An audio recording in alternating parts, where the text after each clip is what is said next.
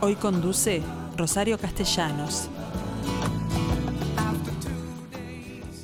¿Ustedes habían oído alguna vez hablar de santuarios primitivos? Pues en realidad la palabra santuario yo la, la tenía como un lugar que está reservado con cierta religiosidad a imágenes. Sin embargo, en este caso se trata de caballos y ustedes conocen mi debilidad por estos bichos.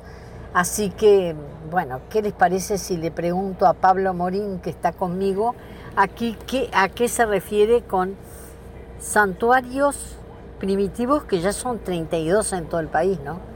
Así es, Rosario. Primero y nada, antes que nada, muchas gracias por, recibirnos. Este, y santuarios también tiene que ver un poco desde dónde surge santuarios primitivo, que es a través de eh, la motivación de una práctica que se hace en el budismo tibetano, mm. que es de salvar vidas.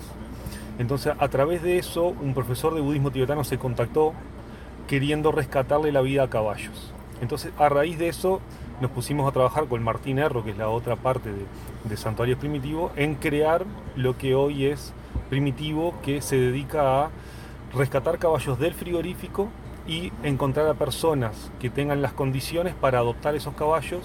Significa tener un pequeño eh, campito Exacto. para pastorear tranquilos esos caballos hasta que naturalmente se mueran. Exacto, esa es la idea, que se generen las condiciones para que el animal pueda morir en libertad y con dignidad y no en un frigorífico.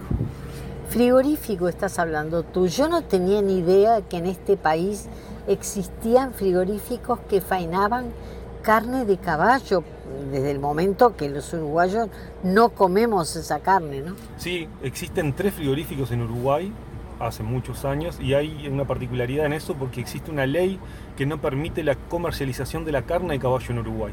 Todo es exportado. Y actualmente en la totalidad de los tres frigoríficos son unos 6.000 caballos por mes que se están fainando en Uruguay. ¿Y qué caballos van a parar al matadero? De todo de todo, pero cosas que no te viejos. No, caballos nuevos, caballos deportivos, caballos de cabañas que los usan por descarte genético. Eh, encuentras caballos que realmente los quisieras tener en tu cuarto cuidándolo. bueno, es de esos caballos que encontrás en el frigorífico también. Porque si no, carne vieja no entiendo cómo puede venderse. Mm. Sí, por eso.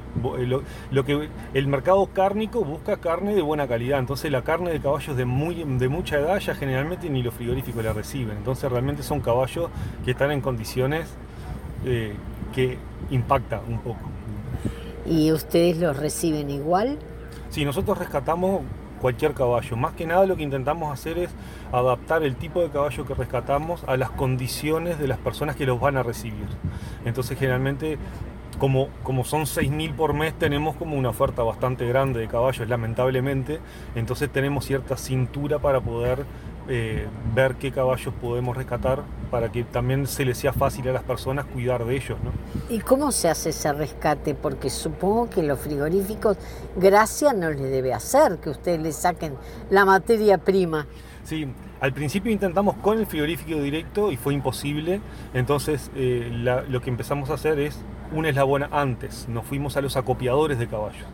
Entonces tenemos una red de contactos de acopiadores que cuando ellos tienen una selección de caballos que van para el frigorífico nos avisan y si nosotros tenemos o campo o dinero para rescatarlos, ahí separamos lo que tenemos capacidad de ese momento de rescatar y bueno, y lo salvamos de ir al frigorífico.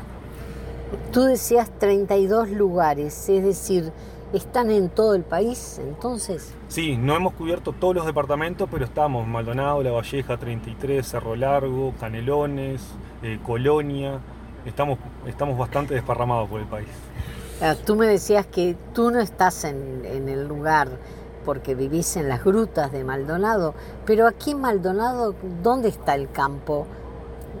que, recibe esos caballos? Nosotros actualmente la organización no tiene un espacio propio, estamos utilizando espacios que son cedidos de buena voluntad por personas. El, punto de trabajo nuestro central hoy se encuentra en Canelones, que es donde recibimos los caballos y de ahí hacemos la distribución y la logística. ¿Los llevan ustedes? Sí, sí. Nosotros nos encargamos del rescate de, de los caballos que van al frigorífico y de la colocación en el campo donde van a ser adoptados. Es decir, que tienen locomoción para esos caballos. Tenemos. ¿Cómo lo llevan? En tráiler, eh, en tráiler chico tirado por camionetas si, si son pocos caballos, sino en camiones, dependiendo del número y volumen de caballos. ¿Tenés alguno en particular, alguna historia en particular que contar referida a algún caballo que, que te sea particularmente grato para ti?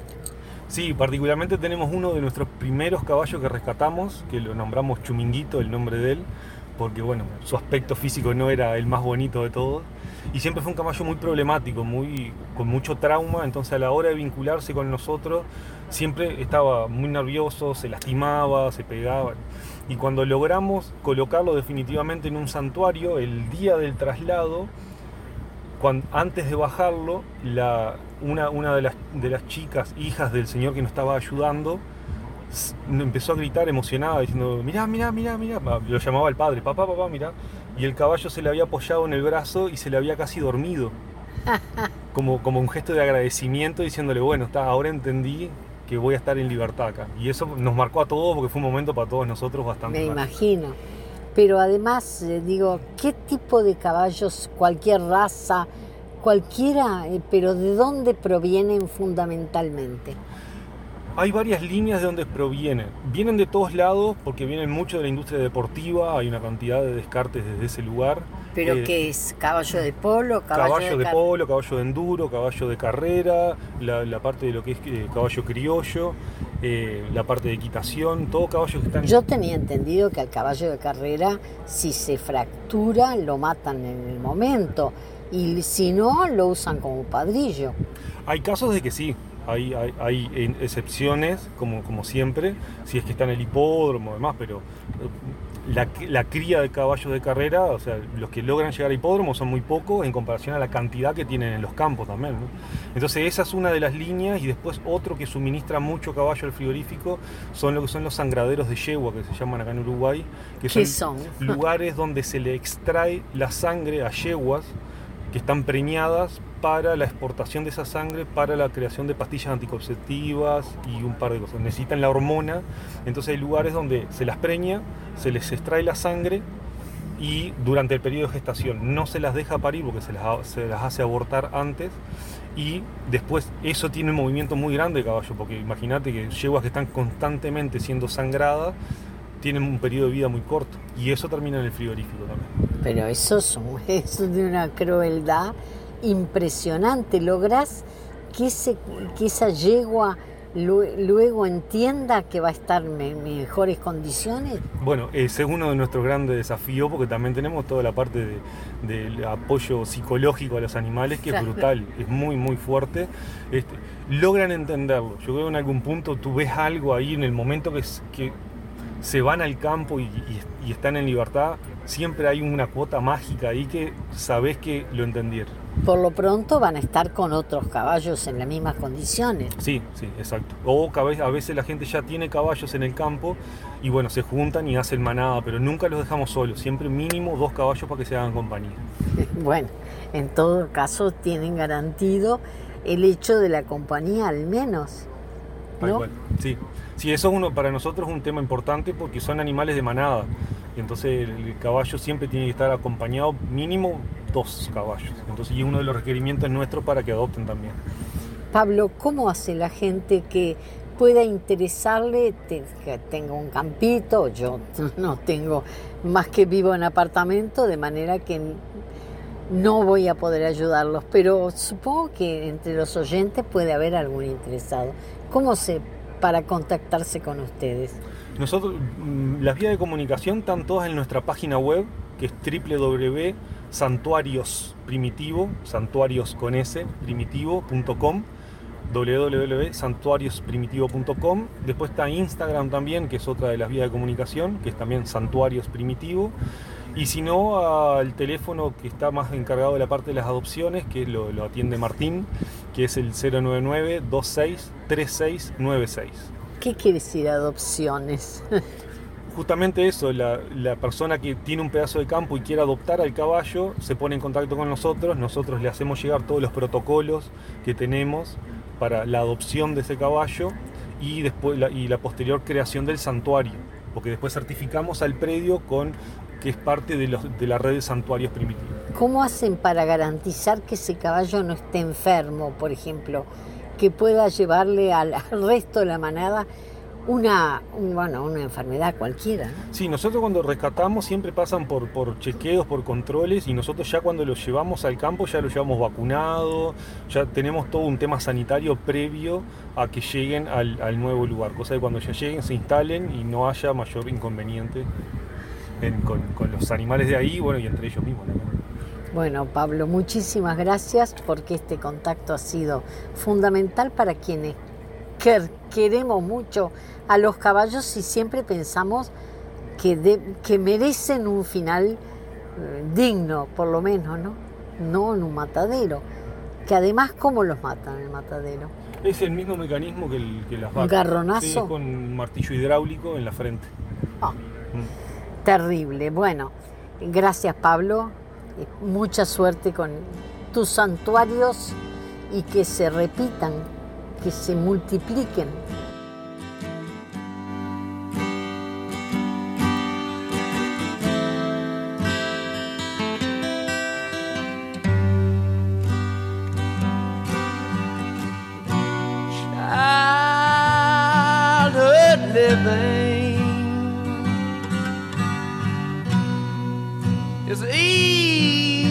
Do.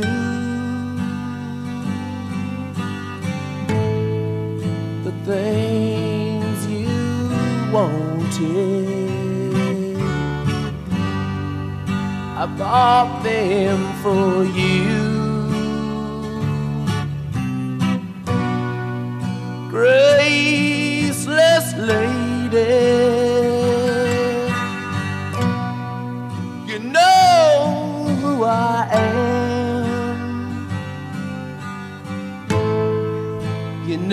I can't let you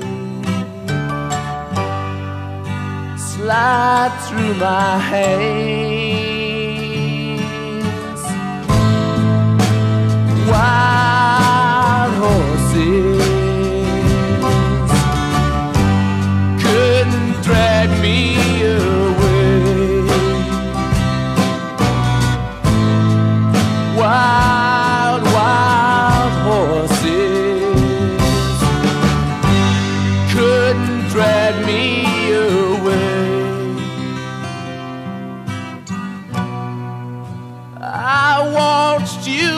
suffer a dull aching pain. Now you decided to show me the same.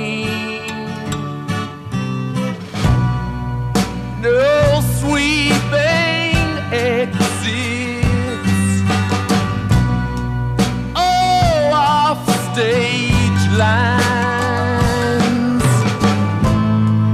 could make me feel bitter.